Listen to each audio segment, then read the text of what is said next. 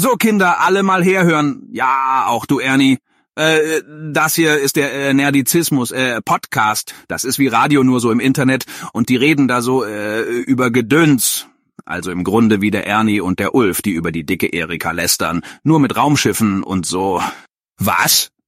Ach Mensch, jetzt wirklich, Erika, jetzt bleib doch hier. Das war doch nicht so gemeint. Menschenskinder wird doch noch mal einen Spaß machen dürfen, indem er Bums hier alle so ernst wie bei Oma unterm Rock.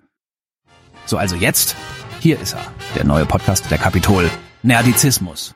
Heute mit den Hero Nerds, so über Superman und so. Und hier sind die beiden Labertaschen, der äh, äh, Christian, ne Chris und der äh, Manuel, ach, ist ja auch egal. Nerds halt, das äh, läuft. Herzlich willkommen zu dem Hero Nerds, eurem Superhelden-Podcast hier bei nerdizismus.de, in dem wir nach sehr, sehr langer Zeit mal wieder über Superhelden reden. Mein Name ist Chris und mit mir dabei ebenfalls nach sehr langer Zeit endlich mal wieder das Forever Nerd Girl. Hallo. Einen schönen guten Tag, Abend, Morgen.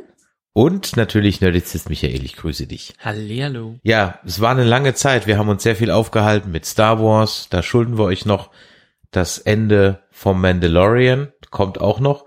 Aber wir haben uns ganz viel aufgehalten mit Herr der Ringe und äh, House of the Dragon und Star Trek vor allen Dingen.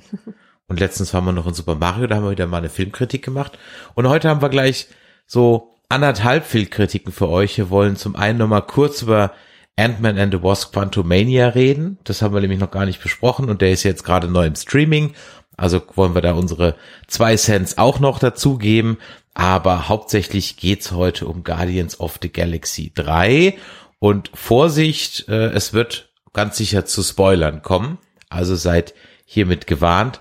Und für alle, die jetzt äh, Interesse gekriegt haben, was wir denn sonst noch so machen, Michael, was machen wir denn sonst noch so? Ja, was machen wir denn sonst noch so? Das könnt ihr am besten auf nerdizismus.de erfahren und nachlesen und nachhören und nachgucken, denn da findet ihr alles, was wir bisher so gemacht haben. Und das Wichtigste ist, da findet ihr auch alle Kontaktoptionen, denn ihr könnt uns gerne Feedback schreiben an die info at nerdizismus.de per WhatsApp an die 01525 964 7709 ich weiß nicht, ob ich mir gerade versprochen habe. Ganz egal. Jedenfalls sprecht ihr uns da ein paar schöne Sprachnachrichten oder Nachrichten generell ein. Oder diskutiert mit uns mit auf Discord unter nerdizismus.de slash Discord. Und wir freuen uns natürlich auch über Bewertungen bei iTunes, Spotify und Podcast Addict. Ein Hinweis noch an dieser Stelle für alle, die nur den Hero Nerds Stream bisher aktiviert, äh, abonniert haben, nämlich den Hero Nerds Feed bei sich im Podcatcher. Das ist der Fall, wenn ihr nur Hero Nerds Folgen in diesem Feed seht. Dann hier der Hinweis, der Feed wird demnächst weitergeleitet auf unseren Hauptfeed. Es würde uns also sehr freuen, wenn ihr dann einfach mal in eurem Podcatcher nach Nerdizismus sucht und diesen Feed abonniert, denn perspektivisch werden wir die Showfeeds alle umleiten und nach und nach dann einstellen. Deswegen, es gibt weiter Hero Nerds Folgen, aber nicht mehr nur auf diesem Feed, beziehungsweise auf diesem Feed gar nicht mehr, sondern nur noch auf dem Hauptfeed. Also am besten Nerdizismus einfach in eurem Podcatcher suchen oder auf Spotify. So, dann äh, versuchen wir mal zu rekapitulieren, was wir noch wissen von Ant-Man and the Wasp Quantumania. äh, ein Film, wann haben wir den gesehen, Anja? Ähm, es ist schon eine Weile her. Irgendwann, ähm, relativ spät. Der lief da schon recht lange im Kino. Wir haben Ja. gerade noch so, war auch, wir waren noch, glaube ich, noch fünf Leute im Kino. Also wir sowas. haben, wir haben gerade noch so Karten bekommen für ähm, Originalton. Das waren so eine der letzten Vorstellungen mitunter. Also gerade noch so im Sinne von, ich glaube, die Woche drauf war er schon gar nicht im ja, irgendwie sowas, Und genau. dann haben wir schon überlegt, der kommt eh bald im Stream. Ja, aber ich fand dann schon ähm, das ganz gut äh, auf der großen Leinwand zu sehen, denn äh, wie Quantumania dann schon andeutet im Namen, es wird alles ganz, ganz klein. Oh, das ist ja eine spitzenmäßige Überleitung. Äh, klein war auch die Laufzeit Ja, siehst du äh, für einen MCU-Film mit angenehmen 125 Minuten. Leider war es das auch schon, was ich so an wirklich guten Dingen darüber sagen kann. Für alle, die nicht mehr genau wissen, worum es eigentlich da geht, weil ist ja schon eine Weile her und MCU-Filme sind nun mal ein Fastfood-Kino-Happen. Scott Lang, also Ant-Man, ist jetzt erfolgreicher Autor geworden und lebt glücklich mit seiner Freundin Hope, also Kate aus Lost, äh, zusammen. Langs Tochter Cassie ist Aktivistin geworden, was dazu führt, dass sie verhaftet wird und Scott sie aus dem Gefängnis abholen muss. Bei einem Besuch bei Hopes Eltern, nämlich Hank Pym, also ja, der Sohn von Kirk Douglas und äh, Michelle Pfeiffer, äh, verrät Cassie, dass sie an einem Gerät arbeitet, das Kontakt mit dem Quantenbereich aufnehmen kann. Als Janet davon erfährt, gerät sie in regelrechte Panik und versucht das Gerät auszuschalten. Aber die Nachricht wird empfangen, aber eine Nachricht wird empfangen, was dazu führt, dass sich ein Portal öffnet und die fünf in das Quantenreich gezogen werden.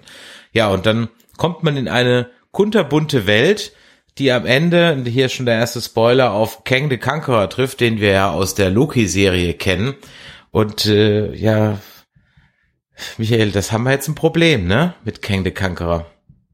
Mhm, potenziell ein Problem, denn ja, nicht das erste Mal kann es zu einem Recasting oder vielleicht kompletten Rausruf eines Charakters im MCU kommen, denn Jonathan Majors hat ein paar jo, äh, rechtliche Dinge am Hals. Er wurde, keine Ahnung, was Anfang des Jahres, äh, wurde von, die, von der Polizei eingeheimst wegen eines Domestic Disputes, was auch immer das dann bedeutet, also irgendeiner heimischen Gewalttat oder irgendeiner heimischen Unstimmigkeit. Und das haben die, zumindest die Anwälte versucht so ein bisschen in den Medien runterzuhalten und sonst hat das auch keiner so ganz groß gepusht. Aber das hat in letzter Zeit zu diversen Gerüchten geführt, dass Jonathan Majors bei vielen Dingen raus ist, wo auch seine Casting Agency oder seine Agency generell ihn schon gefeuert hat. Von Disney bzw. Marvel hat man bisher noch nichts gehört. Da bin ich auch mal gespannt, wie sich das entwickelt, weil wir haben ja bei dieser Figur ein sehr, sehr wichtiges Element, was man ja in, in Loki und halt in diesem Film vermittelt bekommt, also eine Schlüsselfigur quasi. Und wenn die dann wegfällt oder neu gecastet werden muss, das wird, glaube ich, kompliziert. Hm, ja, besonders, weil wirklich die Phase 5 und die nächsten Avengers-Filme auf ihn als Bösewicht aufbauen. Ich meine, mit Loki ist einer der Serien, die Phase 4 gestartet haben und das erste Mal, dass wir nach Thanos den nächsten großen Bösewicht mitbekommen haben. Und ich meine, in der Rolle bisher hat er ja ziemlich geglänzt.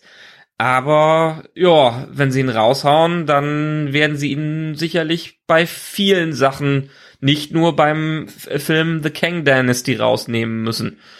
Warten wir mal ab. Es ist bisher noch nichts geklärt. Äh, deshalb hat sich wahrscheinlich Marvel auch noch komplett zurückgehalten. Ich glaube, der Gerichtsprozess läuft da auch noch und die Anwälte von ihm haben gesagt, die werden alles aufklären, was angeht. Aber wir kennen ja solche Sachen. Ist der Ruf einmal, wie hieß der Spruch nochmal? Ist der äh, äh, Name einmal zerstört? Lebt es sich ganz ungeniert? Das passt ist der überhaupt Ruf nicht. Aber könnt ruiniert. Ist der Ruf erst ruiniert? Genau, Dankeschön, Dankeschön. Ja, aber in dem Fall muss man halt sagen, es sind da schon, entweder die Nummer kommt wirklich mit hundertprozentig äh, stichhaltigen Gegenbeweisen vom Tisch oder er ist raus. Na, das ja. machst du als Disney nicht. Der ist raus. Und dann ist er leider, also was heißt leider, leider, leider, je nachdem, ob es halt stimmt oder nicht, aber der ist verbrannt. Da kann er noch Theater ja. irgendwo in der Bronx spielen. Das war's dann. Also ich glaube, dass es gar nicht so schwierig wird, den Schauspieler zu ersetzen. Denn da wir in dieser Phase 5 ähm, mit dem Multiversum zu tun haben, ähm, gibt es ja die Möglichkeit, die Charaktere irgendwie anzugleichen. Also man kann ja sagen, ähm, Kang sieht in dem und dem Universum ganz anders aus und dann kann man das irgendwie so stricken. Wisst ihr, wie ich meine? Ja, man hat ja auch ja, verschiedene gesehen, also die zumindest andere Klamotten anhaben. Ja, und ich, ich glaube schon, dass man das irgendwie drehen kann und da, da fällt sich doch, also da fällt doch bestimmt irgendeinem Drehbuchautoren irgendeine Lösung ein oder vielleicht gibt's auch in den Comics noch irgendein kleines äh, Schlüsselloch, was man irgendwie benutzen kann. Ja, ich meine, nicht zuletzt haben wir ja in den letzten Filmen auch Ähnliches. Bei Doctor Strange zum Beispiel mitbekommen. John, John Krasinski wird definitiv nicht Reed Richards im nächsten Fantastic 4, äh, Fantastic Four Film spielen. Und dementsprechend haben wir ja schon jede Menge Varianten, wo auch wenn die X-Men mit eingebettet werden und Deadpool mit eingebettet äh, wird, wo wir X-Versionen von den X-Men und so sehen werden. Deshalb das Ja. wird sicherlich kein großes Problem sein zu recasten, aber es ist natürlich schade um so einen fantastischen Schauspieler, der sich's dann persönlich verhaut. Ja, klar, aber ganz ehrlich, das ist persönliches Pech. Also das, das ist leider so. Ich meine, da sind so viele Schauspieler schon dran gescheitert, sage ich jetzt mal, ähm, dass die halt nicht mehr gecastet werden, weil halt äh, irgendwas in deren Privatleben halt passiert ist, was was halt nicht gut aussieht für Produktionsfirmen. Ich trauere um Kevin Spacey, auch wenn Ja, der den hatte ich grad in- wohl ein ziemliches Kopf. Arschloch sein muss. Also von Ja. daher. Genau. Ähm, lass uns noch mal ganz kurz zumindest so ein bisschen über den Film sprechen, bevor wir dann äh, zum äh, den Guardians kommen. Ich habe gesagt, das Beste an dem Film waren eigentlich so ein bisschen die die Kürze, in der die Würze liegt. Äh, ich, Ja. Es war also es war zwar schön, dass wir da mit Bill Murray auch so ein kleines äh, unerwartetes Cameo hatten. Das heißt Cameo, also halt einfach äh, noch jemand, den man so nicht auf der Rechnung hatte. Und natürlich haben die auch alle ganz gut gespielt und es war auch alles relativ unterhaltsam und jetzt auch nicht. Aber da war ich wirklich so an einem Punkt. Deswegen hat das hier auch mit dem Podcast so lange gedauert da hat bei mir diese Marvel-Fatigue, die Superheldenmüdigkeit voll zugeschlagen, auch die ähm, die äh, Box-Office-Ergebnisse waren auch nicht so. 200 Billionen weniger eingenommen als der als noch der letzte äh, Teil von Ant-Man und es Michelle Pfeiffer ging mir auf den Keks, weil sie hätte einfach nur am Anfang des Films sagen müssen, wo was Phase ist, dann hätten wir uns den ganzen anderen Kladderadatsch halt irgendwie sparen können.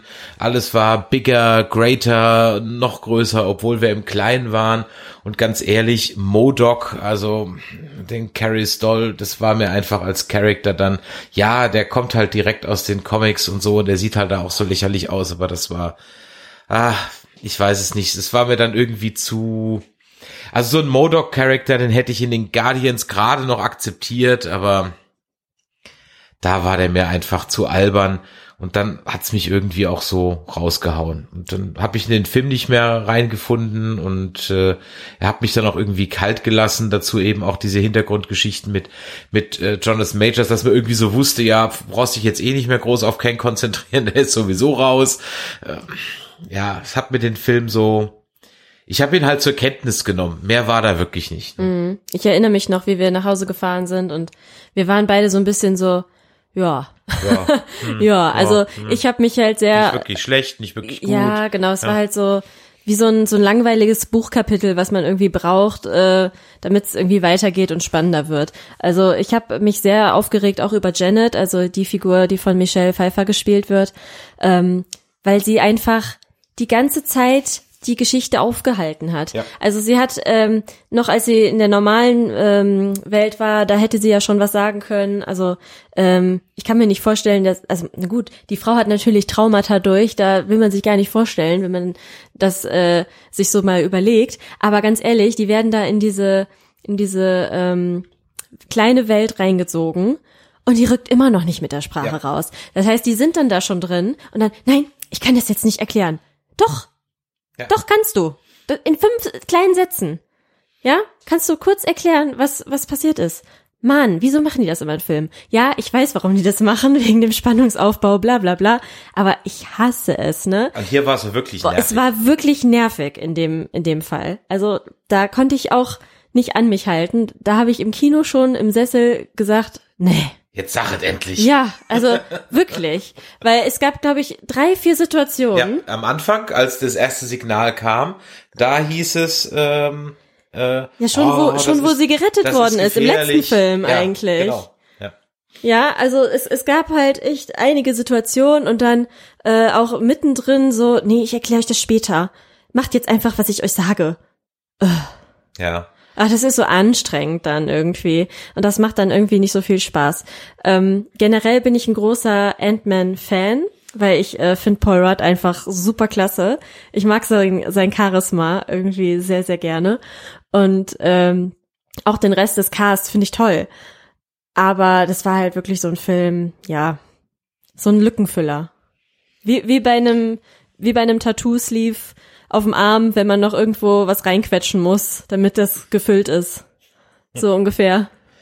Okay, Ich diese Analogie werden jetzt nicht viele Leute checken, aber, aber okay. Der eine oder andere Tätowierte da draußen wird's wissen. Oder vielleicht wie ein Nasenpiercing, dass man sich noch zwischen den zweiten und den dritten Nasenring steckt oder so. Nee, mei meine äh, Metapher war besser. Okay, gut. Ich bin damals rausgekommen. Ich war eigentlich relativ positiv gestimmt, als ich aus dem Film rausgekommen bin. Ich bin, hab mich gut unterhalten gefühlt. Aber wenn man dann so, sich so ein bisschen Gedanken darum gemacht hat, dann ist einem da viel, ja, dumm und blöd aufgestoßen, was das äh, anging. Es ist der erste Film in der Phase 5 und wir brauchten mal wieder was ordentliches und es und der nach Loki ist es quasi die Einführung von Kang, den wir haben. Aber trotzdem, es, man hat sich so ein bisschen wieder auf dem Ant-Man-Film gefreut, aber es war am Ende kein Ant-Man-Film. Die ersten zwei Filme Mhm. hat ja gerade dieses intime Setting ausgemacht. Wir haben kleine Geschichten erzählt, wir haben klein passend zu Ant-Man. Wir haben äh, Scotts eigene Probleme als Dieb und der äh, versucht seine Tochter zurückzugewinnen äh, be bekommen. Und das war alles an in so einer kleinen kleinen eigenen Welt, auch wenn das MCU ein bisschen äh, damit verbunden war. Und klar war irgendwann, dass es mal größer werden musste, aber das hat hier dann nicht zu gepasst. Wir haben noch nicht mal seine Sidekicks aus den ersten zwei Teilen äh, zurückbekommen, die wirklich eines der Highlights äh, waren. Wir haben keine Entwicklung bei Scott in irgendeiner Weise äh, bekommen. Er war einfach nur jetzt ein äh, Blanco hält so ungefähr, was das an, anging.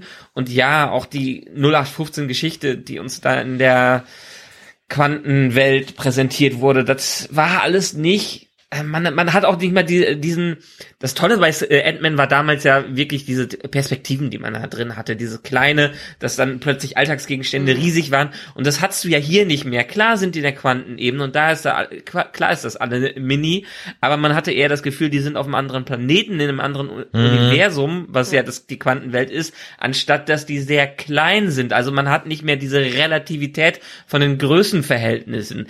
Und die, ja, also ich fand die Effekte okay, weil es einfach so viele waren und weil es einfach für mich einigermaßen stimmig war. Aber ich sehe natürlich auch bei vielen, wenn es eigentlich, wenn ich es auf einem kleinen Bildschirm nochmal äh, sehen werde, wie wie wie nicht gut die waren und wie viel Probleme Marvel einfach hat mit den mit den Special Effects in den letzten Jahren, was ja hoffentlich bessern und was man dann sieht, wie bei Guardians of the Galaxy es auch anders geht, äh, was das ist. Deshalb guter erster Eindruck, aber fader Nachgeschmack und wenn man ein bisschen drüber nachgedacht hat, man äh, sich gedacht, ja, sollte das jetzt der Abschluss der Ant-Man-Trilogie sein, obwohl es eigentlich kein Ant-Man-Film ist, das ist extrem schade.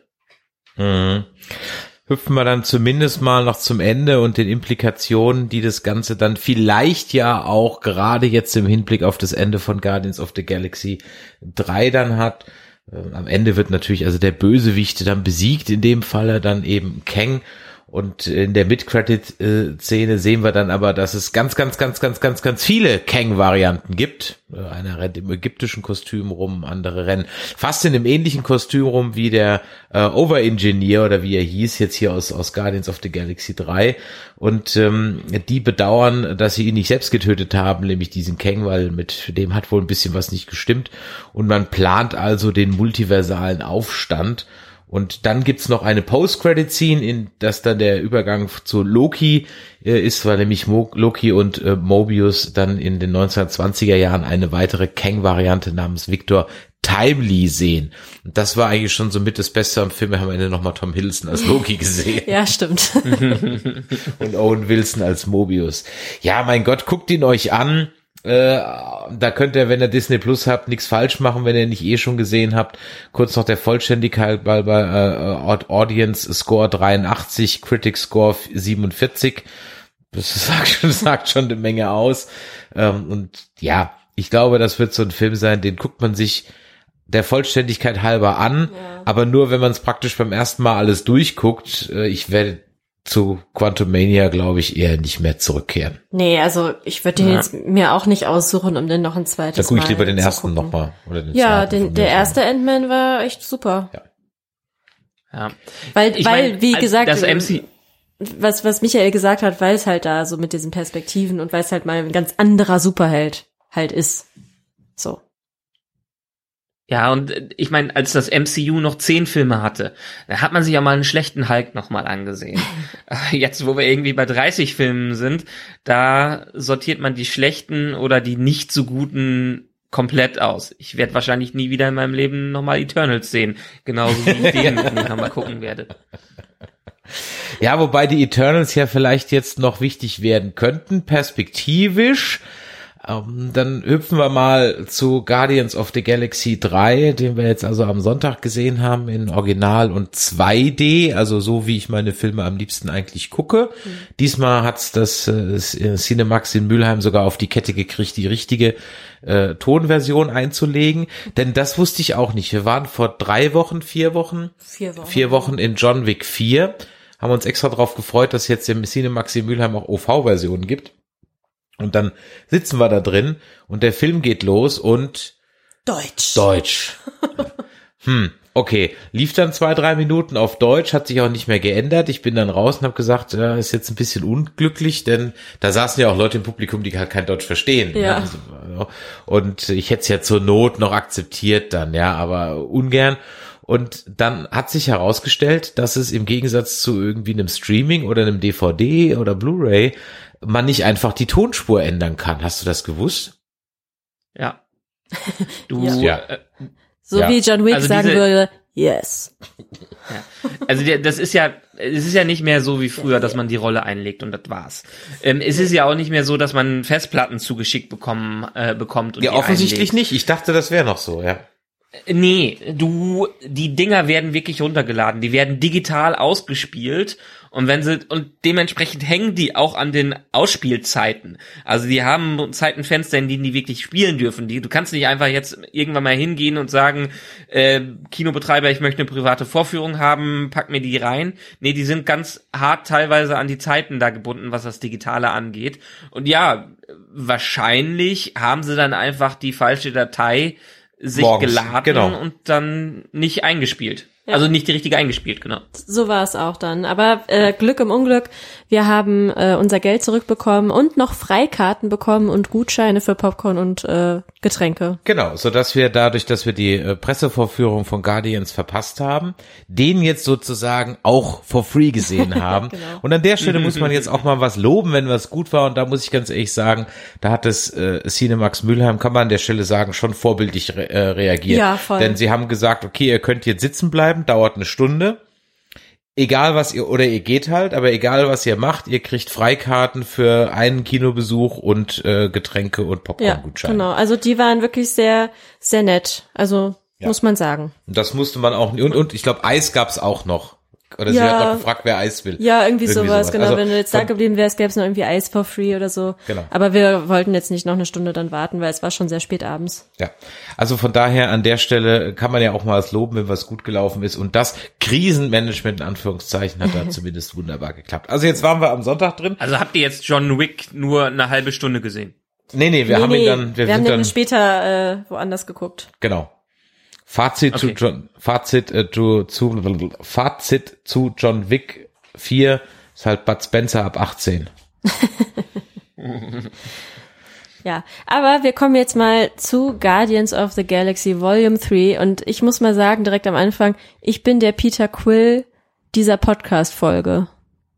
Wie möchtest du diese Analogie jetzt auflösen, nachdem du uns schon so ein tolles Tattoo-Beispiel gegeben hast, was nur 10% oder alle nur alle, alle geinkten Ich, äh, äh, Hörer verstehen? ich, ich bin der emotionale Part. Ah, okay, verstehe.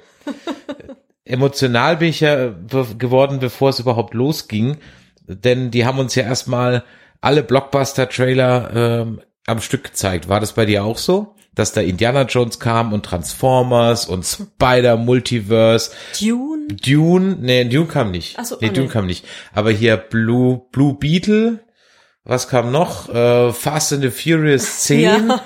Ah, yes, es. War das bei dir auch so? Nee, die haben sich auf relativ wenige Trailer beschränkt, was das angeht. Ich war im Ufer in Düsseldorf. Mich hat's gewundert, dass die gar nicht so riesig viel Zeit auf Trailer und Werbung verbraucht haben an dem Tag. Ja, wir hatten über eine halbe Stunde Werbung und Trailer. Es war wirklich sehr, sehr, Ist sehr ja normal, lang gefühlt. das mittlerweile. Ja, ne? aber das war, also gefühlt war es super lang. Und äh, ich sag nur Fast and the Furious 10 Fragezeichen. Ja, Wer guckt das? das, das, ich bin Ich muss die irgendwie alle nochmal nachholen, die Filme, weil so dermaßen erfolgreich wie die sind, scheinen die ja irgendwas zu haben. Und Ja, ich das mein, ist wie haben ja Trash TV zuletzt auf RTL 2. also ich Ja. habe mal alle Ja, angefangen und bin beim dritten ausgestiegen. Ja, ja.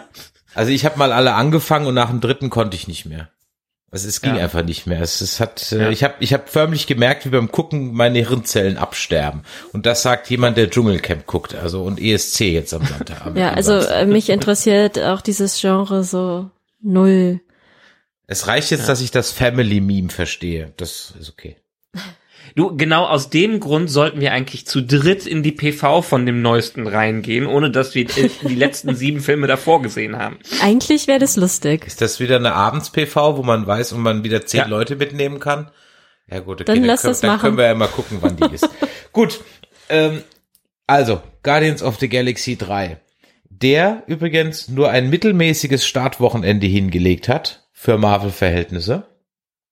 Und äh, ich bin mal gespannt. Das ist so ein tendenzieller Abstieg, was die Einspielergebnisse angeht.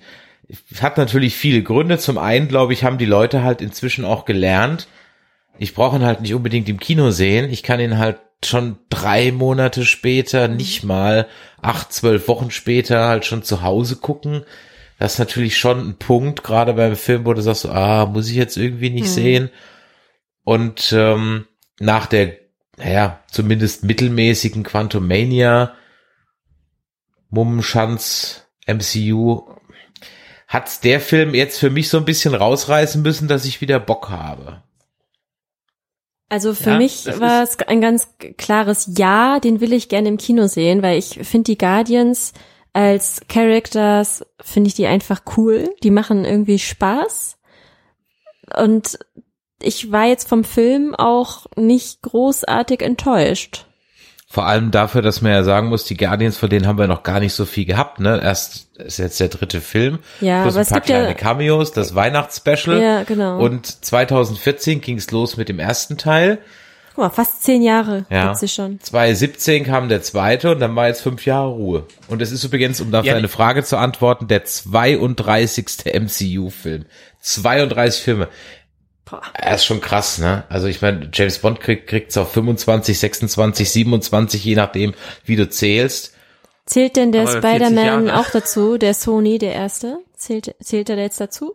Das Also jetzt, für mich, für mich Ja. im Persönlichen natürlich, aber was sagt Wikipedia dazu? Wikipedia äh, Ja, ja, also zählt ab Iron Man. Ja, dann sind sogar 33 Filme. Ja, also die, Sp die Spider-Man, die Homecoming, No Way Home und so, alle, die eben mit Home im Titel, die zählen dazu. Die sind offiziell im MCU dabei. Das ist halt die Kooperation von Ich glaube, es ging jetzt eher Es um, ging um den ganz ersten Spider-Man. Der erste, der und nicht, auch die Andrew Garfield-Dinger. ja, also so, stimmt, die. stimmt, die zählen ja auch Ja, alle. ja, ja. Das sind dann ja, Moment, das sind dann fünf, die noch dazukommen. Ja, dann sind wir bald bei 40. 37 Filme. So, Jein. das, das Jein. zählt dazu. Die sind das, die sind, die sind das erweiterte MCU. ja, aber wie- es ist wie alles ein, ein Universum, verstehst du nicht? Ja. ein Multiversum. Ein Mul klar. Äh, Deshalb, die, die werden ja doch die X-Men noch da, da reinbringen, dementsprechend. Also das, Ja. die sind ja gerade dabei, jede Rand, äh, Sache mit reinzubringen, weil es einfach passt in diesen in das Multiversum. Aber um Ja, weil's noch mal ganz kurz Geld auf euren bringt. ja, um noch mal ganz kurz auf eurem ersten Punkt zurückzukommen. Ja, also nach Quantumania und nach den letzten Filmen habe ich so langsam auch diese Müdigkeit, diese Superhelden-Fatigue gespürt, weil es einfach oft in den letzten Jahren keine guten Filme waren. Am Anfang, in den ersten Phasen, hat Marvel noch rausgehauen und da war es noch besonder was Besonderes und mittelmäßige Filme konnte man da überspringen.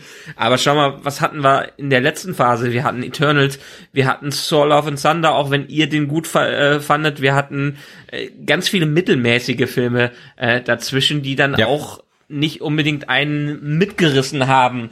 Und ähm, ja, de dem, das sieht man in den Einspiel, du gesagt hast, in den Einspielergebnissen, nicht nur die Pandemie hat dafür gesorgt, dass äh, die Einspielergebnisse enorm gesunken sind, auch einfach die Erwartung, dass man erstens nicht mehr alles mitbekommen muss und zweitens nicht unbedingt mehr die Qualität von Marvel bekommt, die man erwarten kann.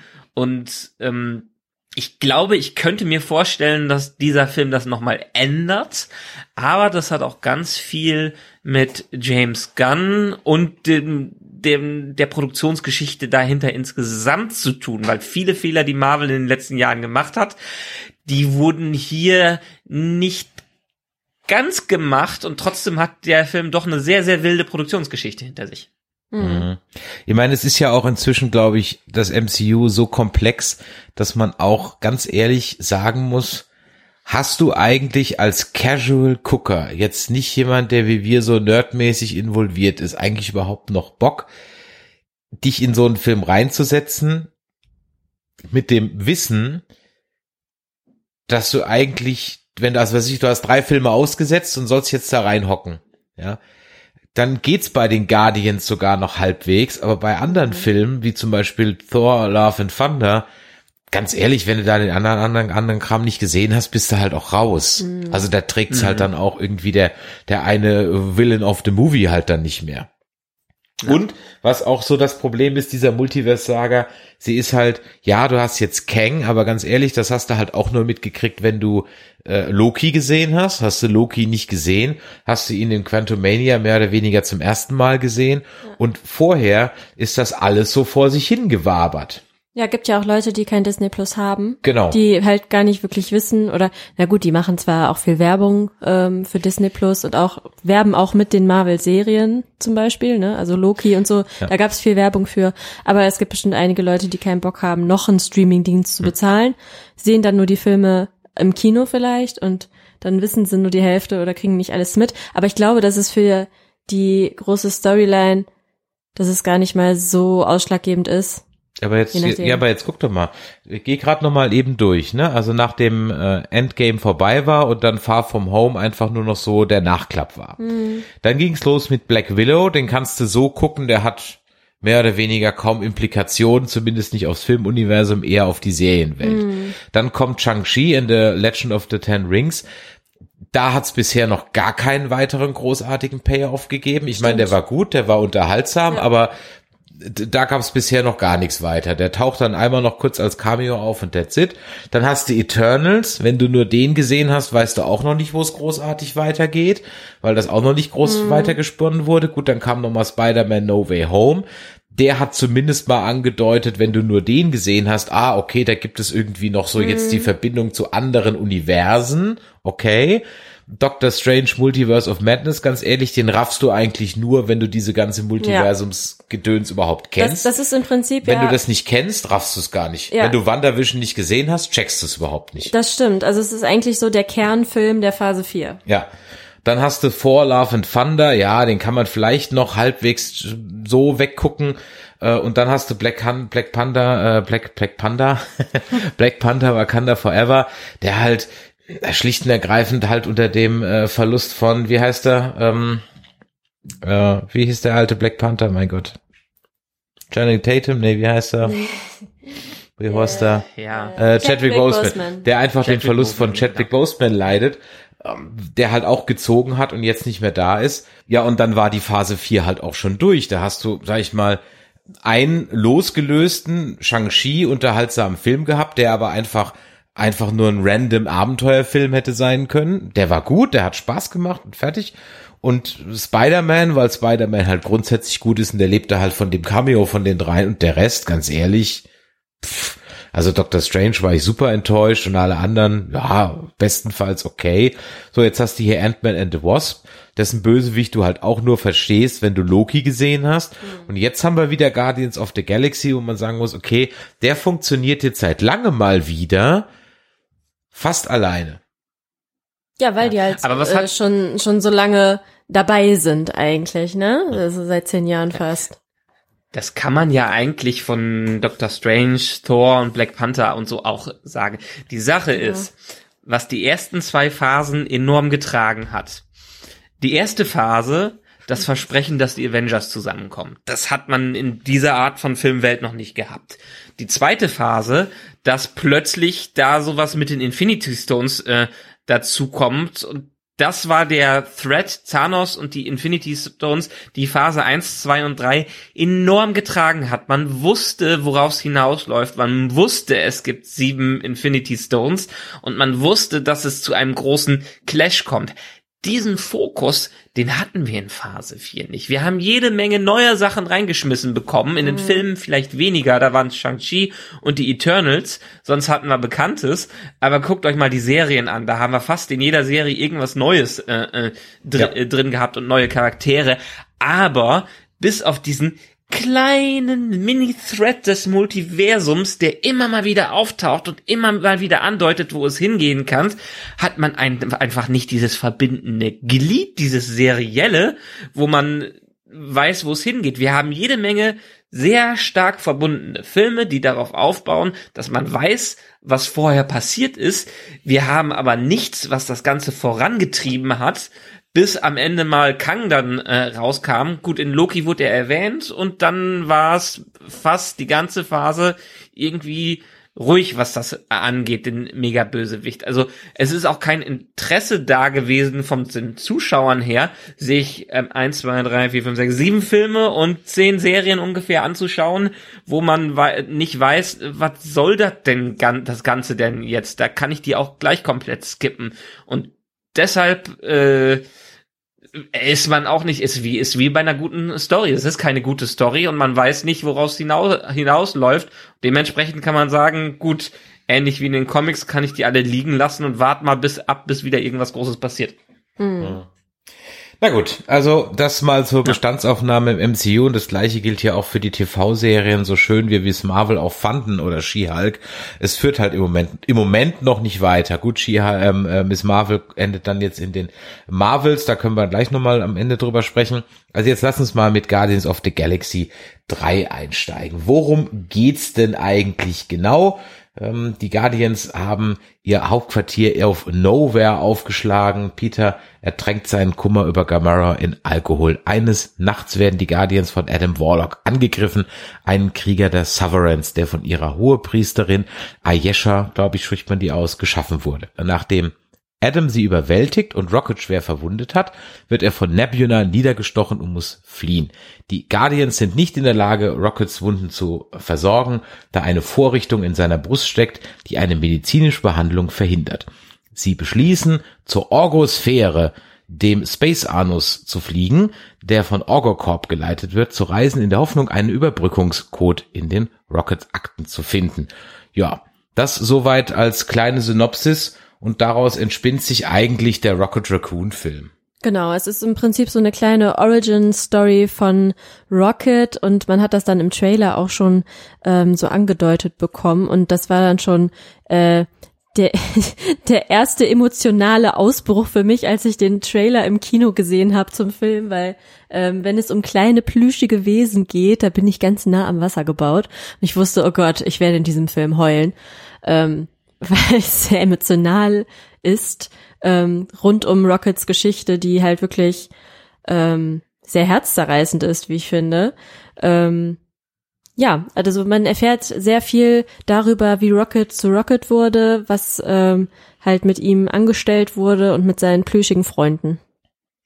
Aber warum ist das eigentlich so? Warum reagiert man bei Gewalt gegen Tiere so, wohingegen, was weiß ich, wenn wir uns äh, jetzt gerade wieder American Horror Story angucken oder The Boys, Menschen äh, zu Dutzenden zerteilt werden, splattern, ja. keine Ahnung was, aber kaum ist hier mal äh, ne, ne, ne wildes Gelege von kleinen äh, Waschbären sofort so. Ich, ich kann es dir erklären, weil äh, in Menschen das nun mal so programmiert ist, dass wir Kindchenschema halt einfach beschützen wollen und ähm, wir da halt emotional ganz anders reagieren, als wenn jetzt ähm, irgendwelche Männer von Männern verprügelt werden, ähm, weil die halt nicht so hilflos wirken wie jetzt kleine süße Waschbären.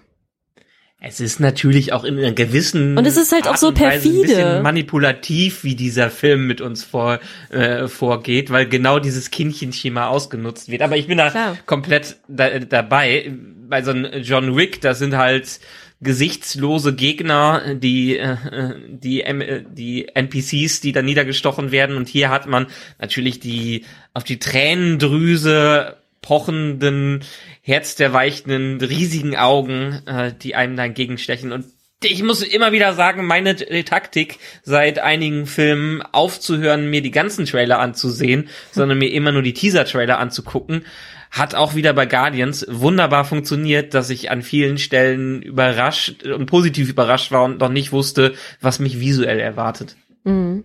Visuell war das Ganze echt ein Highlight, das muss man ja. ganz ehrlich sagen, äh, wie die Guardians-Filme immer extremst fantasievoll sind. Ja, sehr also kreativ. Ähm, ja. das äh, Hauptquartier, diese Orgosphäre, ich meine, von außen sah es halt echt aus wie ein, wie ein Arschloch ja, in Space, aber das wird schon beabsichtigt gewesen sein. Und innen drin war es halt einfach äh, klasse und ich meine, Nathan Fillion in diesem großen mhm. ähm, ja, Fettsuit-mäßigen Anzug. Das Michelin-Mann. Michelin-Manmann, ja. Das sah schon geil. Habt ihr den, habt ihr auch den Pissbrunnen im Hintergrund gesehen? Nee, also doch, ja, ja, klar, ja, ja. ja. Der am Ende dann explodiert Ja, ja, ist. Das ist. Ähm, ich finde auch, also vom, vom Design her äh, wieder alles 1A. Ich finde auch das neue Schiff von denen ziemlich cool, die Bowie. Ähm, passend dazu auch zwei äh, Sound, äh, Songs von David Bowie ähm, auf der Volume 3 Liste. Habe ich so im Internet gelesen. Aber wir haben den Soundtrack ja auch schon gehört. Ähm, sehr zu empfehlen auf jeden Fall. Ähm, Songauswahl wieder 1A Klasse. Ähm, ja, aber designtechnisch wunderbar. Alles sehr bunt wieder. Äh, Nowhere auch sehr, sehr kreativ. Also Nowhere ist ja im Prinzip eine Raumstation in Form eines äh, Totenschädels. Und äh, ja, die ist sehr, sehr vollgestopft mit äh, allem möglichen Zeug. Da wohnen alle Leute übereinander und äh, sehr, sehr buntes Volk. Mhm. Ähm, ich kann euch auch sagen, äh, es ist übrigens wirklich ein ehemaliger, ein ehemaliger Eternal, ne? Ancient oder Oder Ancient äh, wie- oder wie die- Ancient oder Eternal, nee, Eternal kann es ja nicht sein, aber ein ehemaliges nicht- Ancient Being, ne? Das, was die in Eternals erschaffen genau. wollten. Ja. Genau, genau. Das, das ist da eins von diesen Viechern, was Nowhere, Nowhere ist. Warum das mit den Special Effects hier funktioniert hat, was zum Beispiel bei äh, den Quantum Mania oder zum Beispiel Thor Love and Thunder nicht funktioniert hat, ist einfach James Gunn, der dahinter steckt. Das riesige Problem, was Marvel, mit seinen Special Effects hatte in den letzten Filmen und Serien, warum die alle so kacke äh, waren, ist, dass die ganzen Regisseure und Macher, die dahinter waren, total viele Revisionen reingehauen haben und die Special Effects Artists gar keine Zeit hatten, sich auf irgendwas zu konzentrieren. Da hatten die noch in letzter Minute, haben die noch x Szenen immer wieder geändert und konnten sich während der ganzen Produktion auf nichts einigen, so dass ein Artist irgendwie 10.000 Mal die gleiche Szene in zehn verschiedenen Varianten durcharbeiten musste und deshalb keine Zeit, keine Qualität. James Gunn hat die ganze Zeit gesagt, er geht völlig anders an das ganze Ding, äh, Ding dran, ohne dass ein Skript geplant ist, ohne dass ein ordentliches Storyboard da ist, ohne dass er die Szenen durchgeplant hat, passiert bei ihm gar nichts. Soul Love and Thunder äh, wurde äh, sehr viel improvisiert und dementsprechend hatte keiner Zeit, sich auf irgendwas in den Szenen vorzubereiten und musste alles hacken da drin. Und dieser Film äh, sieht man einfach, wie die Planung da reingegangen ist und wie Special Effects heutzutage aussehen können, wenn die Leute dahinter sind, die den Artist genug Zeit geben und wissen, was sie wollen. Und man merkt einfach an diesem ganzen Film, dass James Gunn einen Plan hatte. Vielleicht nicht einen Plan von vorne bis hinten für die gesamte Trilogie, aber einen Plan. Und er geht in keinen Film rein, ohne nicht diesen äh, Plan zu haben. Und wir können von Glück reden, dass Disney ihn, nachdem sie ihn gefeuert haben, ihn wieder zurückgeholt haben, um diesen Film zu machen. Hm. Wir haben, das muss man ganz ehrlich sagen, in dem Film auch endlich mal wieder einen Bösewicht, der für mich wirklich gut funktioniert hat. Mhm. Ich fand ihn wirklich auch gut gespielt. Der High Evolutionary wird gespielt von Chuck Woody Iwuji aus Nigeria, ein nigerianischer britischer Schauspieler. Den habt ihr, also ich habe ihn höchstens in John Wick Kapitel 2 gesehen, aber du hast ihn wahrscheinlich schon gesehen, Michael, in Peacemaker und wahrscheinlich in Doctor Who. Ja, Peacemaker, auch von James Gunn übrigens. Ne, neben The Suicide Squad ist Peacemaker ja ein Spin-off davon. Und der mag einfach seine Leute zurück, äh, äh, zurückholen. James Gunn hat übrigens auch vorher gesagt, er weiß nicht, ob er einen dritten Film machen will, weil er einfach Michael Rooker immer dabei haben möchte in seinen Filmen und er den schon im Teil 2 gekillt hat. Aber am Ende hat er sich dafür entschieden, das dann doch zu machen nach diesem ganzen Drama. Ja, der High Evolutionary ist ähm, ein, äh, es eigentlich heißt er Herbert Edgar Winter und war ein Helfer von Mr. Sinister und genauso von Evolution besessen wie der. Und äh, durch einen bösartigen Inhuman, dann hält er also die Daten über Genmanipulation und durch nachfolgende Experimente wird er dann zum High Evolutionary, einem Wesen mit der Kontrolle über Evolution. Und äh, ich fand sowohl die Ansprache von äh, äh, Peter von Starlord ganz witzig, äh, als er dann so ansetzt und er sagt, komm auch, ich will jetzt nicht schon wieder die Geschichte von irgendeinem von seiner Mami nicht gemochten äh, äh, Bösewicht hören. Und auf der anderen Seite fand ich aber seine, das war so ein, ja fast so ein bisschen so ein, so ein Evils Bond Scientist. Er hat sich halt versucht zu rechtfertigen ja. für all seine Taten. Ich meine, er bezeichnet sich selber als Gott, weil er halt Gesellschaften erschafft und versucht, die perfekte Gesellschaft zu kreieren. Und äh, wir konnten das im Film ja auch sehen, dass ähm, dass er auch entscheidet, wenn eine Gesellschaft nicht funktioniert, dass er sie ganz einfach auslöschen kann. Also er nimmt sich das Recht heraus, ähm, diese Wesen, die er erschafft, ähm, auch wieder zu töten. Ähm, also wir haben gesehen, im Film äh, hat er eine zweite Erde im Prinzip kreiert und ähm, auch die Gesellschaft so ein bisschen wie die Gesellschaft auf der Erde kreiert, ähm, hat aber nicht mitbekommen, dass ähm, die Gesellschaft gar nicht so gut funktioniert. Also dass Drogenverkauf äh, stattfindet, dass Schlägereien stattfinden, all das. Das ist halt eine zweite Erde. Geworden. Genau, aber aber er, er wollte das ja nicht, ne? Und ähm, deswegen hatte er auch überhaupt kein Mitleid damit, irgendwie diese ähm, Welt wieder zu zerstören. Also er möchte Leben schaffen, was wirklich perfekt ist. Also für ihn ist es eigentlich ein Hobby. Ja, allerdings. Und äh, ganz nett fand ich ja dann auch, dass das hat mich ähm, äh, da dachte ich die ganze Zeit schon, das hat mich echt so an, an sein Gesicht, äh, an Robocop erinnert und es war ja dann auch genau der eine Gag, den, den Peter Quill noch hatte, was auch total Sinn macht, weil ich sag mal, der Peter ist wann von der Erde weg, da lief gerade der erste Robocop, danach hat er nichts ja, mehr gesehen. Das heißt, genau, das heißt, sein kultureller Hintergrund ist auch mehr oder weniger die 80er und natürlich sieht er in dem Gesicht dann eindeutig halt eben Peter Weller, also es war schon ja. geil. Ähm, was wir vielleicht mal noch sagen müssen ist, äh, der High Evolutionary ist ja derjenige, der Rocket erschaffen hat. Und er ist auch hinter Rocket her, weil er hat festgestellt, Rocket ist der Schlüssel zu der perfekten Gesellschaft, denn er möchte Rockets Gehirn sezieren, weil ja in diesem Gehirn anscheinend ähm, die Fähigkeit drinsteckt, Probleme ähm, von sich aus zu lösen und ähm, ist dann halt hinter Rocket her. Deswegen äh, ja versucht ähm, versucht der High Evolutionary Rocket in seine Finger wieder zu bekommen, koste es, was es wolle. Also der gibt da wirklich volle Power. Und ja, das ist natürlich dann der Hauptkonflikt.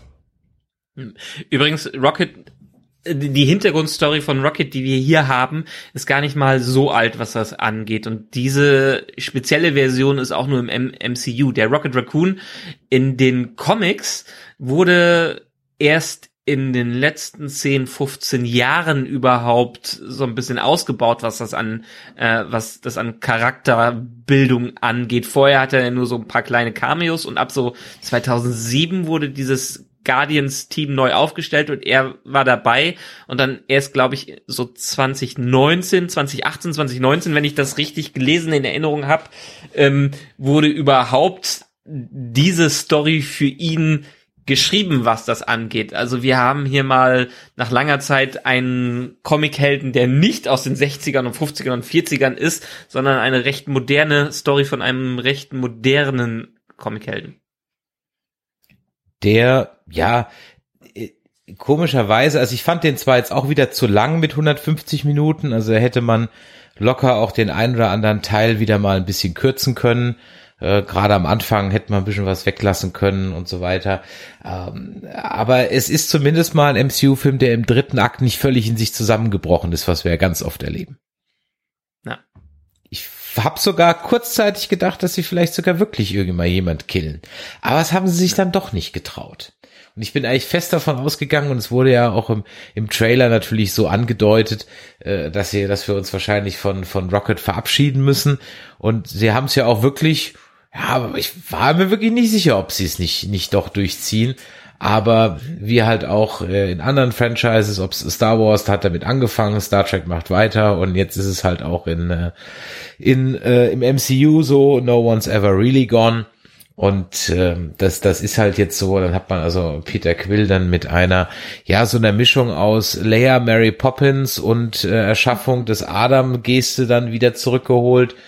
Und äh, Rocket durfte aus dem Afterlife. Das wievielte Afterlife im NCU ist das jetzt eigentlich? Also wie viele Jenseits gibt's bitteschön? Mhm. Das ist ja unglaublich. Also jeder kriegt sein eigenes Jenseits, oder? Natürlich, glaube ich ja ganz fest dran, dass die äh, Mormonen in ihr eigenes Jenseits kommen. Ich will doch nicht mit denen da irgendwo im Himmel also rumhängen, was in, das angeht. Bei Moon Knight waren sie, bei Moon Knight waren sie im ägyptischen Jenseits. Dann gibt's das Jenseits im, im, im Soulstone, jetzt das von Rocket Raccoon. Und wer ist denn noch hier? Sind da noch ein paar gestorben, die, die, die, die dann von Ja, Harry Potter, das ist dann an King's Cross. Ja, Harry Potter in King's Cross, okay. Aber äh, sind da noch ein paar gestorben, die, die dann wiedergekommen sind. Ja, aber es ist doch, du, bestimmt hat das auch mit der eigenen Wahrnehmung zu tun. Und was derjenige in seinem Real Life erlebt hat. Ich finde das sehr inkonsistent im MCU. Da könnte ja. sich auch mal jemand hinsetzen und das ein bisschen konsistenter schreiben. Geh zurück äh, okay. nach She-Hulk und beschwer dich bei Kevin. Ja, genau, richtig. So sieht's aus, ja. Scheiß KI, ChatGPT schreibt hier die Drehbücher. Ja. Ähm, aber was ich sonst noch sagen kann zu dem Film, ähm, ja, also deshalb funktioniert er äh, für mich einigermaßen gut. Er hält sich an die Regeln, die das Franchise, das Guardians-Franchise für sich selber aufgestellt hat. Ich glaube nicht, dass das funktioniert hätte, wenn man jetzt die halben Hauptcharaktere draufgehen lassen hätte es ist ganz klar ein Abschluss seiner Trilo äh, Trilogie und James Gunn wird ja auch nicht zurückkommen und hat gesagt, die Story für ihn ist jetzt durcherzählt und das passt ja in dem äh, Falle auch. Der erste war so ein Upbeat-Film, der zweite war so ein bisschen äh, Vatergeschichte, was das anging und der dritte hat jetzt etwas mehr Dunkelheit drin gehabt als sonst, aber er ist ja nicht abgedriftet in pures Drama, was das an angeht. Wir haben immer noch diese, diese Pop-Song-Geschichte dahinter und wir haben eine sehr positive Grundeinstellung. Und das mag ich, äh, mag ich an der gesamten Trilogie, wie sie das rüberbringt. Im Gegensatz beispielsweise zu Love, äh, äh, Love and Thunder von Thor, äh, fand ich auch die Balance hier wunderbar wieder hinbekommen zwischen Slapstick und zwischen Drama. Das ist so diese diese Kunst, die für mich nur wenige können und Taika Waititi ist da im letzten Saw für mich völlig über Bord gegangen, was das was das an ging es es ähnlich wie, ich muss mich an die Staffel, ich glaube, 4, 5, 6 von Scrubs erinnern, die auch die ähnliches Problem hatten. Mhm. Aber James Gunn hat, der zweite war noch ein bisschen mehr abgedreht als dieser, aber der hatte für mich diese wunderbare, diesen wunderbaren Mix aus sehr weird, sehr abgefahren und trotzdem ein bodenständiges Drama, weil es stark auf die, um die Charaktere ging. Es ging nicht ums Universum, es ging nicht um die Rettung der äh, Galaxis, es ging an sich um das Team der Guardians und dass die einen der ihren retten wollen. Und mehr muss es eigentlich vom Scale her auch gar nicht bieten, um eine gute Story am Ende zu haben. Ja, sehe ich auch so. Also die Story wird halt von den Charakteren getragen, weil wir haben eine einfache Geschichte, sag ich mal. Also der, die Storyline ist ja recht simpel. Ne, es ist äh, kann man halt in einem Satz erklären, worum es geht. Ähm, aber wir haben halt für jeden Charakter wieder so eine kleine Nebenstory. Also für fast jeden Charakter. Groot, der da passiert nicht so viel. Ähm, aber wir haben natürlich die äh, Liebesgeschichte beziehungsweise äh, Nicht-Liebesgeschichte zwischen äh, Peter und Gamora. Äh, denn Gamora ist ja gestorben und wir haben ja jetzt eine andere Gamora, die wieder da ist. Und äh, das ist natürlich nicht die gleiche Person. Was für Peter natürlich auch das Ganze nochmal ein bisschen unerträglich macht. Ich meine, guck mal, du hast die Liebe deines Lebens verloren und da steht sie, sieht genauso aus, redet genauso, aber es ist sie nicht. Ne? Ähm, Stelle ich mir ziemlich hart vor. Ähm, ja, aber ich finde ganz, ganz schön, wie es am Ende so friedlich auseinandergeht und er, er irgendwie damit so Frieden schließt mit sich selber. Ja, es bekommt halt jeder seine zweite Chance, hatte ich mir so ein bisschen notiert. Ne? Also Ja, wirklich, also genau. es, es zieht sich wirklich als Thema durch. Also angefangen bei Mantis, die ja im Grunde genommen nie für sich selbst war und jetzt Ja. endlich mal auf ihre eigene Abenteuer geht. Du willst eine Serie davon haben? ja, ich hätte voll gern so eine Mantis-Serie, so die Abenteuer von Mantis. Dann ähm, äh, Drax, der jetzt nochmal Vater sein darf, was er ja ähm, Ja, äh, eigentlich immer wollte. Dann eben äh, Quill, der jetzt dann am Ende bei seinem Opa ist und da nochmal eine zweite, ein zweites Leben sozusagen beginnt, wobei Star-Lord will return. Wir werden sehen, was äh, dann passiert. Gamora hat im wahrsten Sinn des Wortes ein zweites Leben gekriegt. ja, die hat eine coole Familie jetzt Ja. einfach, so eine Piratenfamilie. Genau, äh, Nebula kann jetzt auch äh, Bürgermeister spielen in Ja. Nowhere. Ähm, Raccoon ist wiederbelebt worden, ist jetzt Anführer. Groot ist jetzt endlich ausgewachsen, Big Boy Groot. Ja. Und äh, ja, also so kriegt eigentlich jeder in diesem Film so seine zweite Chance auf Basis seiner Erlebnisse. Und Was Rocket ja auch sagt, ne, am Ende im Film, weil ähm, The High Evolutionary, ähm, er hätte ihn ja auch an Ort und Stelle umbringen können, aber er hat gesagt, nein, mache ich nicht. ja. Wer vielleicht auch nochmal aus Fansicht eine zweite Chance bekommen muss, ist äh, Will Poulter als Adam Warlock. Denn das, also ich, ich weiß ja jetzt nicht so viel über Adam Warlock, aber ich glaube, so ist er in den Comics, glaube ich, nicht dargestellt worden. So als weinerliches, verzogenes Wut, äh, ähm, äh, wie heißt jetzt, Wutausbruch habendes Nervkind Ja gut, aber Superkräften. aber der entwickelt sich ja während des Films. Ne, guck mal, am Ende ist er im Guardians-Team und äh, benimmt sich vermutlich ganz anders. Äh, klar, dass er am Anfang äh, komplett anderen Eindruck macht, weil er nun mal diese Mutter hat, die er halt hat. Ähm, ich kenne ihn aus Maze Runner. Da fand ich ihn aber auch nicht so sympathisch, muss ich ehrlich sagen. Und jetzt im Film hat er mich auch ein bisschen genervt. Ähm, ich bin gespannt, ob die nochmal gezeigt werden, also die neuen Guardians. Was ich spannend fände, weil es nochmal eine ganz andere Mischung ist. Ähm, aber da müsste sich die Figur nochmal so ein bisschen neu beweisen, für mich. Wie es weitergeht, kommen Also Will gleich noch Poulter, der ist ja auch, der Will Poulter, der ist ja auch bekannt aus den Narnia-Filmen. Da hat er ja auch diesen nervigen Jungen gespielt.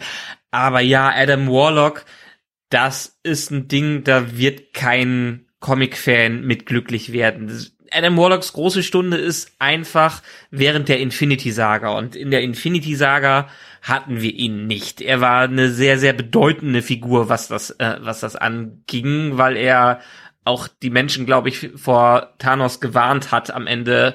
In Infinity War war es dann Hulk, der die Rolle von ihm so ein bisschen übernommen hat, aber in den Comics ist er schon eine sehr mächtige, übermächtige Figur, die auch starke kosmische Bedeutung hat. Deshalb, ja, für mich ist er auch eher so ein Nebensatz.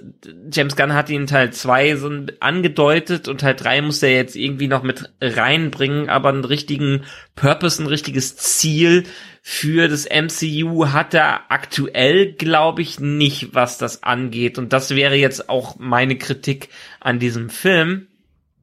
Es ist ein wunderbarer Ensemblefilm und jeder bekommt seine Zeit dabei und jede Hauptfigur bekommt auch seine, seine Zeit, was das angeht.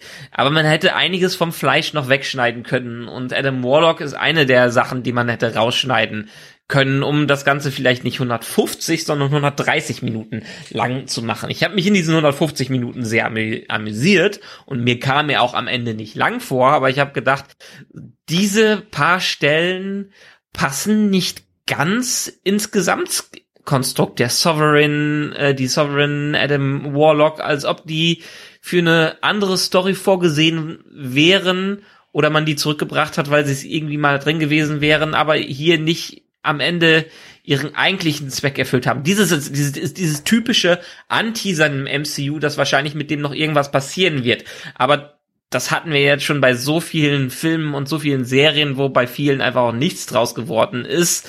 Ähm, das hätte den Film vielleicht noch etwas äh, runder gemacht, was das, äh, was das angeht. Ja, vor allem, weil es ja dann auch in den Post-Credit- und Mid-Credit-Scenes immer noch keine große Andeutung gibt, wie es jetzt weitergeht. Also mhm. jetzt mal das Multiversum, das hier in diesem Film überhaupt keine Rolle spielt, außen vor, bringt der jetzt die Phase 5 jetzt auch nicht sonderlich weiter. Und, oder Phase 6 schon? Nee, was war das jetzt? Ähm, Phase 5 sind wir. Phase 5, genau. Ja. Die Phase 5 jetzt halt auch nicht sonderlich weiter. Höchstens, dass wir jetzt halt sozusagen natürlich ein neues Avengers-Team haben oder ein neues, ähm, neues, ein neues Guardians-Team haben und mit dem, was man halt jetzt so weiß über das Multiversum und die, die ganzen Risse im Universum etc., dass natürlich es noch ein paar große Comic-Storyline gibt's, wie halt die Annihilation-Geschichte rund auf die Negative Zone oder ähm, die Thanos Imperative, wobei Thanos ja dann schon da schon raus ist mit dem Cancerverse, dass man da natürlich noch ein paar Dinge jetzt reinbringen kann. Wir haben noch das lose Ende mit den Eternals. Ähm, ich warte ja immer noch auf meinen Galactus und meinen Silver Server. Ja, den werde ich irgendwann kriege ich den noch. Ja, wenn ich wenn ich wenn schon 70 bin. Reinkommt. Ja, äh, ja, ähm, und äh, Nova und Quasar fehlen auch noch. Die werden aber, glaube ich, jetzt vielleicht so ein bisschen kommen, weil wir haben ja jetzt noch Fühler dabei, die ja dann auch nochmal so ein mächtiges Wesen ist. Was ich eigentlich viel eher sehe, ist, dass ich das Ganze jetzt so hin zu absoluten über, über, also wir haben ja schon oft davon gesprochen, wie, wie overpowered eigentlich Captain Marvel ist, mhm. ja. Und jetzt kommen halt noch mehr äh, dazu, so dass das, was wir eigentlich so mögen, nämlich kleine Geschichten, wo es gar nicht um so viel geht, also die werden immer schwerer zu erzählen, wenn alle ja. halt äh, alle Superman sind. Vor allem, wenn die Eternals kommen, die haben ja, also die ja. haben ja wirklich krasse Superkräfte. Ja. Also da, da geht's dann, also was sie dann halt machen müssen, ist halt auf die Charaktere gehen, ne? Also ganz, ganz starke Charaktere-Geschichten erzählen. Also finde ich. Weil, ähm, ne. wenn du nur, weiß ich nicht, wenn es dann nur um die Superkräfte an sich geht, äh, ist es schwierig.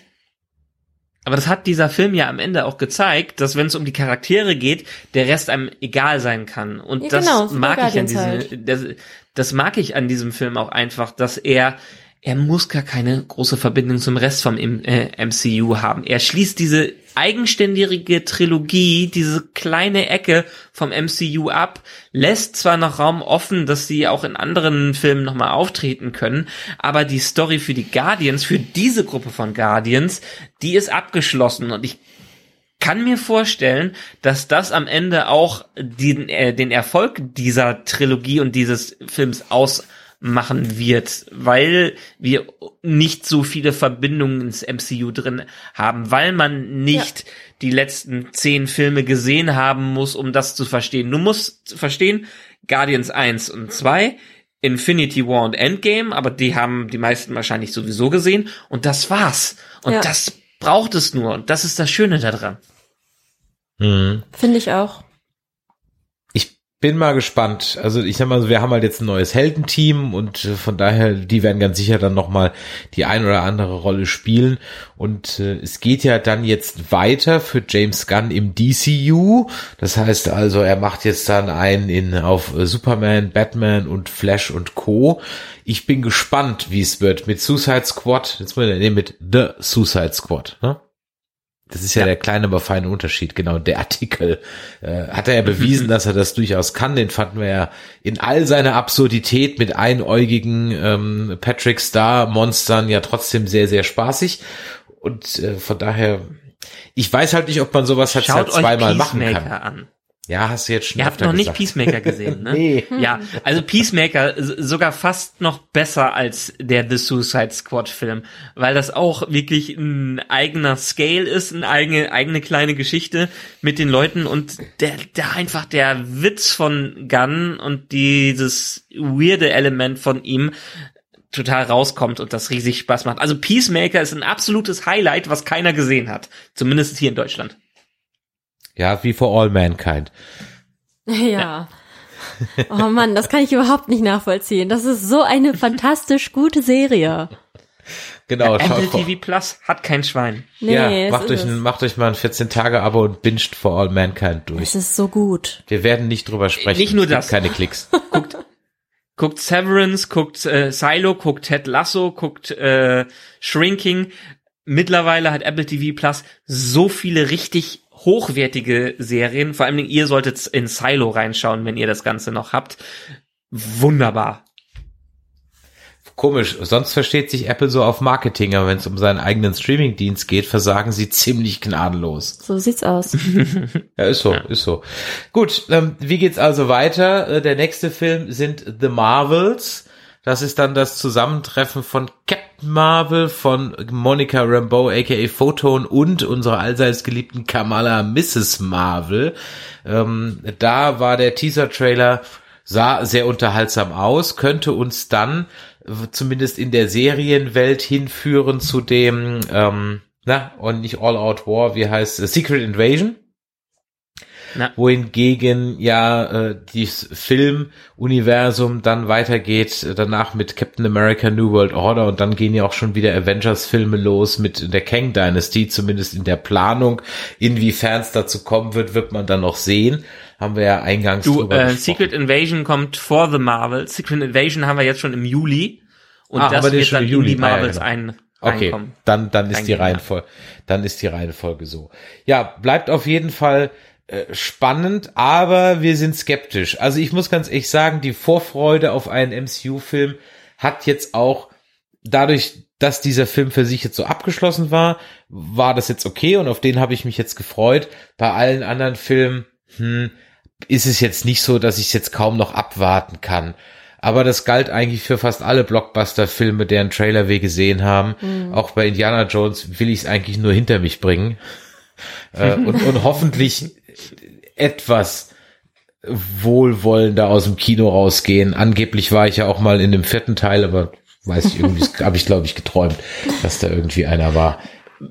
Bei den ganzen Serien und Filmen wird es wahrscheinlich eh sich jetzt alles nach hinten verschieben, wenn dieser Writer Strike ähnlich wie 2008 monatelang dauern wird, dann wird uns mhm. in den nächsten ab irgendwann in ein, zwei, drei Monaten wird uns eine ganz schöne Durststrecke an guten Content erreichen. Aber wenn sich das wiederholt, was sich 2008 wiederholt hat, äh, wird es danach extrem hochwertige Serien geben. Du meinst, weil sich alle Gags erstmal ein halbes Jahr angesammelt haben? Nee, weil die Schreiber endlich mal wieder ein bisschen mehr Kohle bekommen. Und ich glaube, mhm. wie war es damals? Wir haben unglaublich gute Staffeln von Breaking Bad und Co. bekommen, von Community, genau nachdem der Writer Strike vorbei war, weil man wieder ein bisschen Zeit hatte, sich auf was zu konzentrieren. Und ja, beispielsweise, ich glaube, die Produktion von Blade wurde komplett gerade angehalten. Ähm, und bei vielen anderen Sachen haben sie jetzt auch aufgehört, da zu machen. House of the Dragon haben sie alles schon geschrieben, da wird noch äh, dran weitergearbeitet, aber oh ja, Daredevil haben sie auch angehalten, äh, weil jetzt die Schreiber natürlich auch. Die wollten eigentlich, die sind jetzt neun Monate am Drehen und die Showrunner und die Autoren müssen jetzt von der Produktion sich zurückziehen, weil die natürlich nicht mehr mit dran arbeiten dürfen. Also ähm, verkürzte Staffeln, äh, gecancelte Serien und vielleicht am Ende wieder ein kleines goldenes Zeitalter der Film- und TV-Serien könnte uns alles erreichen, wenn dieser Writer Strike ähnlich lange dauert wie 2008. Hm. Aber das Gute ist ja, ähm, solange keine neuen Sachen produziert werden, hat man ja dann ganz viel Zeit, alte Sachen nochmal äh, ja. zu schauen oder halt äh, Dinge zu schauen, die man noch nicht gesehen hat. Und da kann man dann zum Beispiel mal so Sachen anfangen wie Game of Thrones, wenn man es noch nicht kennt, und begleitend dazu unseren Podcast hören. Zum Beispiel. Aber ich äh, sag euch jetzt mal das pessimistische äh, Outcome aus der ganzen Geschichte, wenn das nämlich den äh, Hollywood-Studios auf den Keks geht, das mit der ganzen Streikerei und Menschen und Bezahlen und überhaupt, äh, dann äh, machen sie einfach eine KI-basiertes Remake von TOS ähm, mit äh, von ChatGPT geschriebenen Drehbüchern. So, und die CGI kommt auch aus dem Rechner. Ja, und dann werden wir geflutet mit komplett künstlich generiertem Content von altem Kram, weil das die KI am einfachsten machen kann. Die fütterst du einfach mit allen Star Trek Serien, dann ist sie schon in der Lage, relativ zügig aus dem Stand, also mindestens auf Discovery Niveau auch was zu schreiben. Ja, dass das jetzt nicht allzu schwer ist. Und das dann noch gefüllt mit Lookalike Gesichtern aus dem Rechner, ähm, und Drehbüchern von der KI, dann, also als Drehbuchschreiber, musst du dich eigentlich schon auf Arthouse-Filme verlegen, wenn du noch eine Chance haben willst. Ja. Aber genau deshalb wird gerade gestreikt und deshalb hat diese Union in der, der dieser Berufsverband, diese Gewerkschaft in den USA noch so eine große Macht, weil wir kurz vor dem Durchbruch dieses Zeitalters sind und aktuell können sie noch nicht ohne die Autoren und das, was die jetzt gerade erreichen wollen, ist genau diese Regeln für die kommenden Jahrzehnte für das kommende Jahrzehnt festzulegen, weil damals hatte ich auch gelesen, weil ist nämlich genau das Thema Streaming, bevor Netflix und Co richtig durchgestartet sind, war 2008 auch auf der Agenda von den äh, Autoren wegen der Streiks und genau diese Zukunftsthemen versuchen sie jetzt unter Kontrolle zu bringen, genau mit diesem Streik. Das finde ich gut. Hoffen wir für uns alle, dass es klappt, denn Ja. das, was ich gerade beschrieben habe, möchte, glaube ich, Nee, niemand wirklich niemand. haben. Das Schlimme ist ja, das wird halt sogar, ein- ich kann mir sogar vorstellen, dass so eine, so eine TOS-Staffel mit Kirk und Spock, die richtig geil aus dem Rechner kommen, mit Standard äh, Folgen, die halt einfach 0815 Star Trek sind, es wäre, glaube ich, sogar ein Erfolg. Einfach erstmal aus Neugier, ja, und weil halt Kirk und Spock einfach immer noch im kulturellen Allgemeingedächtnis gut verhaftet sind.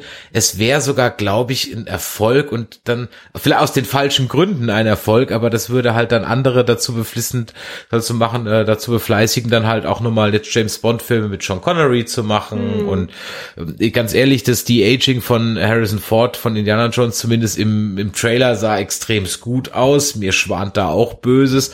Also es ist eigentlich eine Entwicklung, die ich nicht nicht haben will, ja, wie ich immer so schön sage, let them die. Warte mal ab, die nächsten Monate kommen noch ein paar spannende Releases raus, bevor es dann in den in die Durststrecke reingeht. Deshalb, was haben wir? Wir haben Dune, wir haben Indiana Jones. Ist das fünf? Fünf. Fünf haben wir dabei.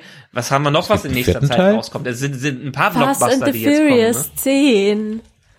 Ja, gut. ähm, Ey, es kommt ein neuer Transformers. Ja, warum Ähm, eigentlich? Jetzt sind's, jetzt werden die Autos zu Tieren. Ja, das war beim Spielcheck auch schon so. Also übrigens, äh, der Dune kommt erst im November. wir haben den neuen ne? Spider-Man. Auch Ja, wieder, den der- animierten neuen Ja, Spider-Man. stimmt. Der wird Spy- cool, glaube ich. Spider-Verse, der könnte, könnte ganz viel. Äh, Das sind wir schon bei animierten Filmen. Gut.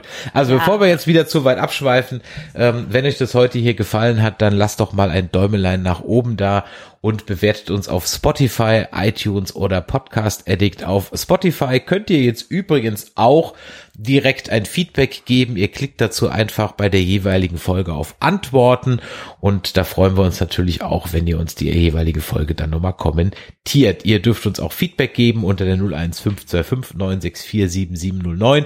Seid ihr schon Superheldenmüde? Freut ihr euch auf die ganzen Superhelden oder seid ihr inzwischen eher Artegucker geworden?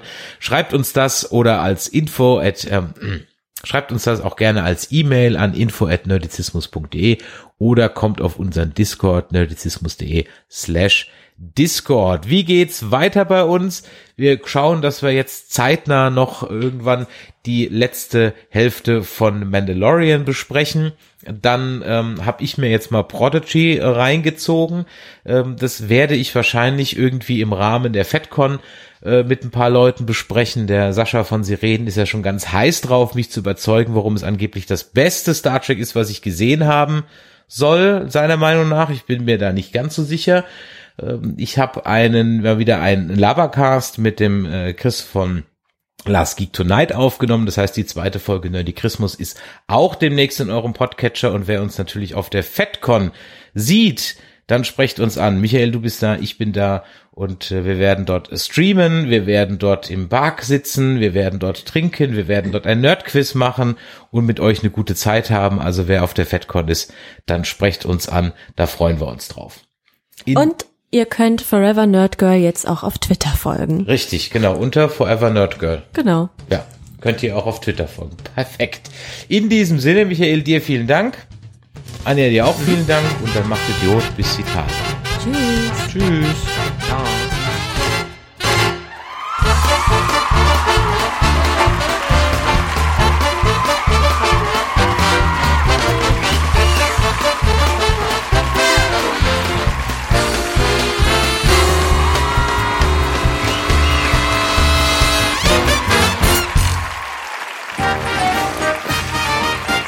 Eine Produktion des Podcast Imperiums.